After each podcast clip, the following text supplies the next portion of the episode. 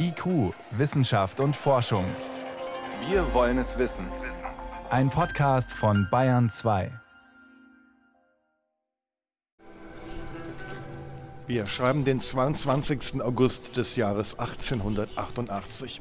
In Deutschland sterben nacheinander die Kaiser Wilhelm I. und sein Sohn Friedrich III. Der Forscher Heinrich Hertz entdeckt die elektromagnetischen Wellen und Vincent van Gogh schneidet sich das rechte Ohr ab. Während all dies in Mitteleuropa passiert, versuchen zwei Wanderer im Osten des Osmanischen Reiches einen Berg zu besteigen. Ihren Aufstieg beginnen sie in der Nähe der Stadt Suleimania im heutigen Irak. Aber die beiden kommen nicht weit.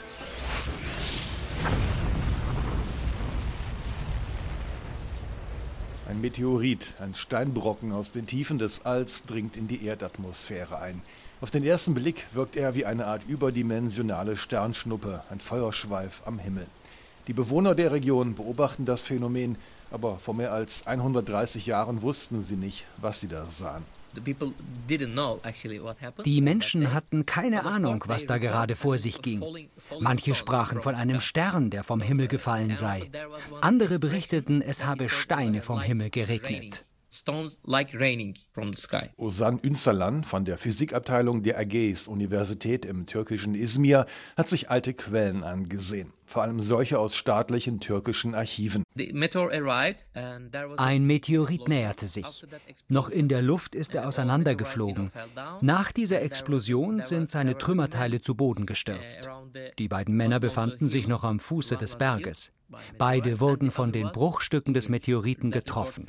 Der eine war sofort tot, der andere wurde schwer verletzt. Das ist es, was die Quellen berichten.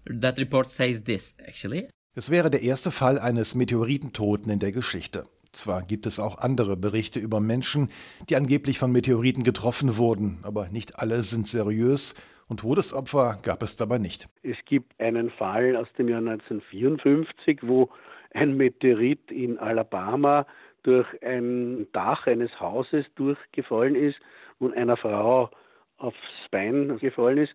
Eine übergewichtige Frau, die ist im Bett gelegen und die hat einen riesigen blauen Fleck bekommen. Christian Körbel erforscht an der Universität Wien Meteoriteneinschläge. Er muss zugeben, es ranken sich viele Legenden um angebliche Opfer solcher Treffer aus dem All. Und auch die Untersuchung von den türkischen Kollegen ist natürlich sehr interessant, aber es ist halt wieder so ein Fall, weder kennen wir das Opfer noch kennen wir die Tatwaffe. Es gibt keinen zugehörigen Meteoriten, der erhalten geblieben ist. Dieser Meteorit, die Tatwaffe also, sei aber noch vor dem Aufschlag auf der Erde in tausend Einzelteile zersprungen.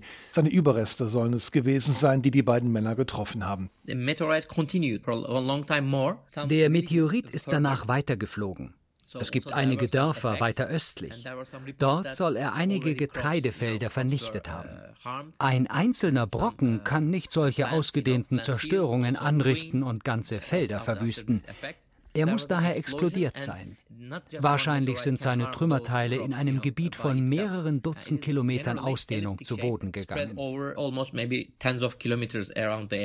Käme solch ein Meteorit heute herunter, würden sofort Meteoritenjäger losziehen und nach den Bruchstücken suchen. Ein Bruchstück von damals heute noch zu finden, wäre unglaublicher Zufall. Doch vielleicht hat eines in den vergangenen Jahrzehnten seinen Weg ins Archäologische Museum in Istanbul gefunden, weil ein aufmerksamer Wanderer oder Archäologe auf das ungewöhnliche Mineral aufmerksam geworden ist. Darauf setzt Özan Ünsalan seine Hoffnung. Im Museum gibt es eine umfangreiche Sammlung von Steinen zwischen 100 Gramm und einem Kilo Gewicht. Ziel der Wissenschaftler ist es, die Bahn des Meteoriten zurückzuverfolgen und dann zu berechnen, wo der Brocken aus dem All einst herkam und von wo aus der steinige Regen seinen Anfang nahm.